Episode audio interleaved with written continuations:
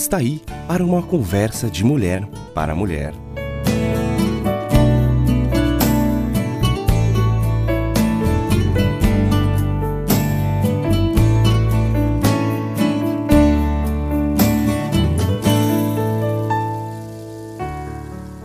Olá, amiga! Você já teve o pensamento de não se achar digna de ser chamada cristã? Esta é uma das mentiras do inimigo de Deus e ele continua usando as mesmas táticas que usou com Eva. Mas quando conhecemos a verdade, aí reconhecemos a mentira e podemos responder com a palavra de Deus pois vocês são salvos pela graça, por meio da fé, e isto não vem de vocês, é dom de Deus, não por obras, para que ninguém se glorie. Está escrito na palavra de Deus, na carta aos Efésios 2, versículos 8 e 9.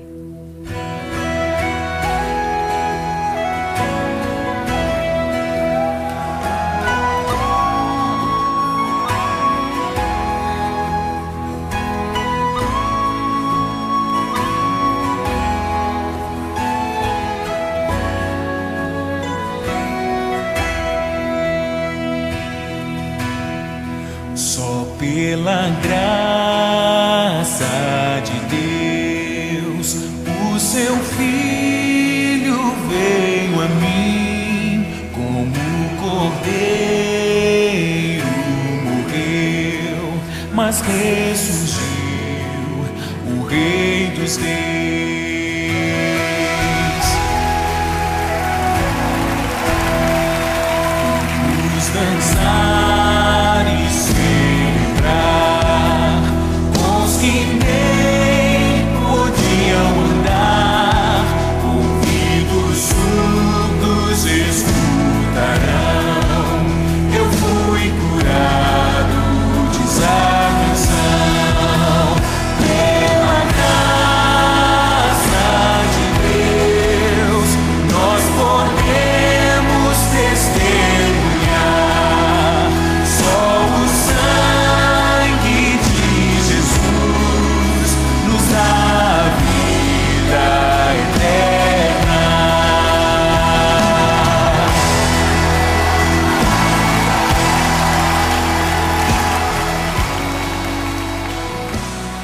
Pela graça de Deus que temos a vida eterna, mas o inimigo quer nos fazer crer que não somos dignas de ser chamadas cristãs, que tem a vida eterna que desfrutará na presença de Deus e de todos os salvos.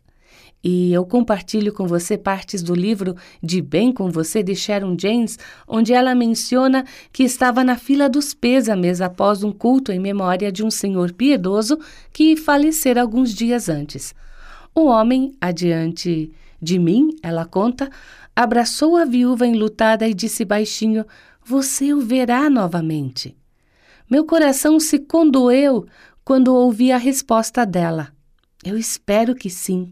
Eu não sei se fomos dignos disso. Aquele não era lugar para repreensão ou censura, mas meu coração partiu seu meio. A viúva de 86 anos frequentou a igreja a vida inteira. Ela lia sempre a Bíblia, fazia devocionais diárias e participava dos cultos com regularidade. Ainda assim, acreditava em uma mentira. Acreditava que precisava conquistar o seu caminho para o céu, que precisava ser digna de entrar no céu. Ah, querida amiga, jamais seremos dignas de conquistar o nosso passaporte para o céu. Jamais seremos dignas de entrar no céu. Se o fôssemos, Jesus não precisaria ter entregado sua vida em nosso lugar. Esse é um dom gratuito. Há muita gente tentando ganhar aquilo que já tem, e é a mentira da aceitação com base em realizações que acorrenta as mulheres. Talvez você esteja acreditando na mentira de que precisa conquistar o seu lugar no céu ou que pode perder a salvação se não agir corretamente. Devemos expor essa mentira e aprender a caminhar no dom incrível da graça de Deus. Entretanto, também pode ser que você tenha colocado o capacete da salvação bem firme no lugar e ele nunca tenha caído de sua linda cabecinha. Se esse for o caso, recoste-se na cadeira e agradeça essa bênção a Deus. Depois, alegre-se com suas irmãs que estão prestes a tomar posse do dom mais precioso de Deus e participe da festa porque a palavra salvo, ela tem sido usada de maneira tão indiscriminada na igreja que ela perdeu o seu encanto e mistério. Você sabe o que significa ser salvo? Salvação significa libertação ou significa resgate. E do que fomos libertados ou resgatados? Por meio de Jesus Cristo, nós fomos resgatados da perdição, da ira de Deus, do salário do pecado, que é a morte, do domínio das trevas, da separação eterna de Deus e do castigo eterno no inferno. Sim, nós somos salvos do castigo do pecado no momento em que cremos. Estamos sendo salvos do poder do pecado à medida que continuamos a ser cada vez mais conformes à imagem de Cristo. E seremos salvos da presença do pecado quando deixarmos este corpo terreno e seguirmos para a eternidade com Deus. A fé salvadora exige o comprometimento de todo o nosso ser, mente, vontade e emoções.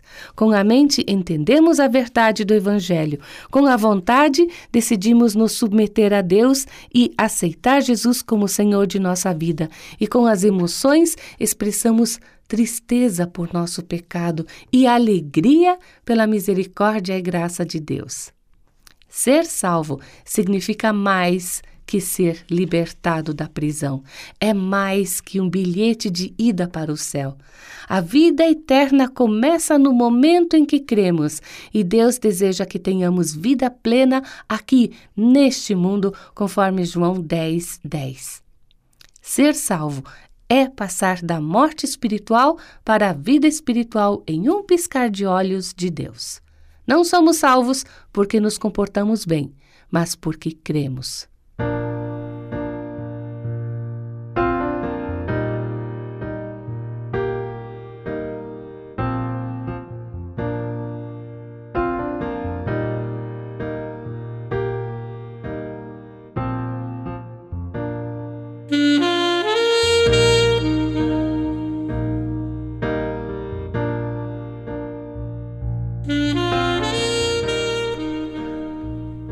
Pode acontecer de muitas de nós não termos ideia de que estávamos perdidas e que o nosso Pai Celestial nos encontrou. Você sabe o que significa estar perdida? Como chegamos a essa situação de estar desorientada em lugar escuro e vazio? Tudo começou no jardim do Éden, quando o homem decidiu desobedecer a Deus e destruir o relacionamento entre eles. A Bíblia diz que no momento em que Eva mordeu o fruto proibido, o seu corpo continuou vivo, mas o seu espírito morreu. A partir de então, todas as pessoas nascem com corpo e alma vivos, mas com o espírito morto, separado de Deus, rejeitado. Deus, porém, não nos abandonou à própria sorte. Tão logo Adão e Eva desobedeceram a Deus, a sombra da cruz apareceu no horizonte e o Pai começou a expor seu maravilhoso plano redentor. Após a desobediência, Adão e Eva esconderam-se de Deus. Ao procurar por eles quando soprava a brisa do dia, o Senhor fez a primeira pergunta registrada na Bíblia: Onde está você? Essa pergunta percorre as Escrituras como um fio escarlate de Gênesis a Apocalipse. Onde está você? Não importa o que você fez, minha amiga.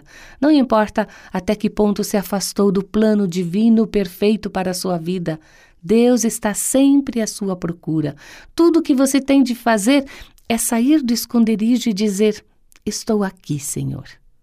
Vemos de Gênesis a Apocalipse o plano desenrolar-se diante de nossos olhos. Romanos apresenta uma linda descrição dos passos da salvação.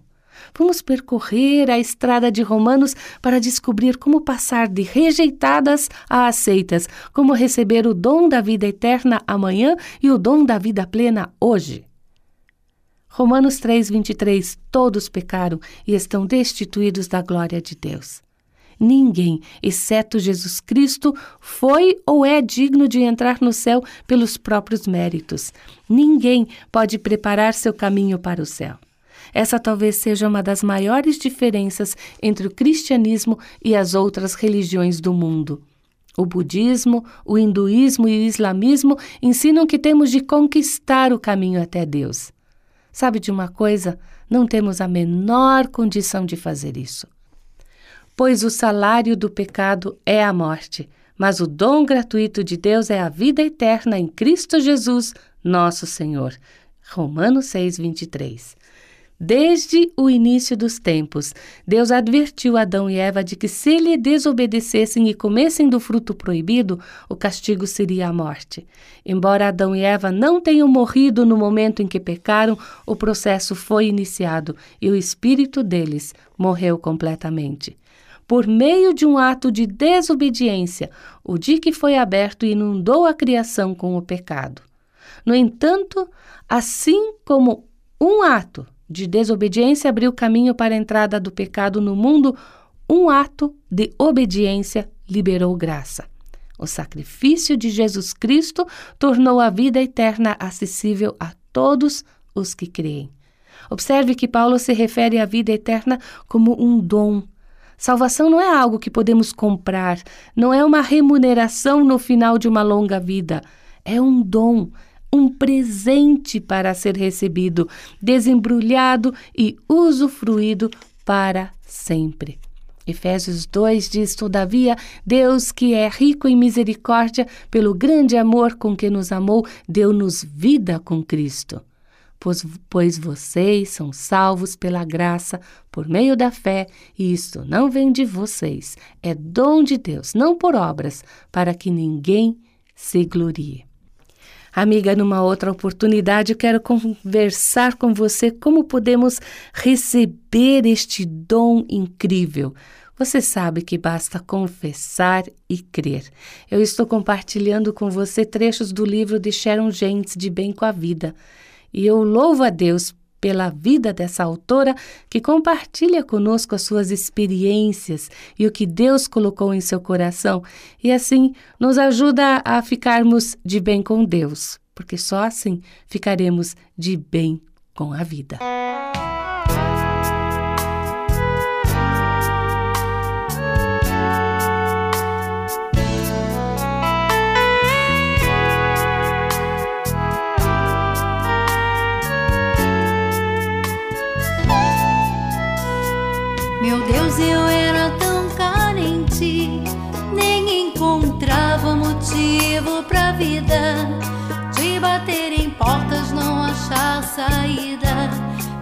Até que era o fim.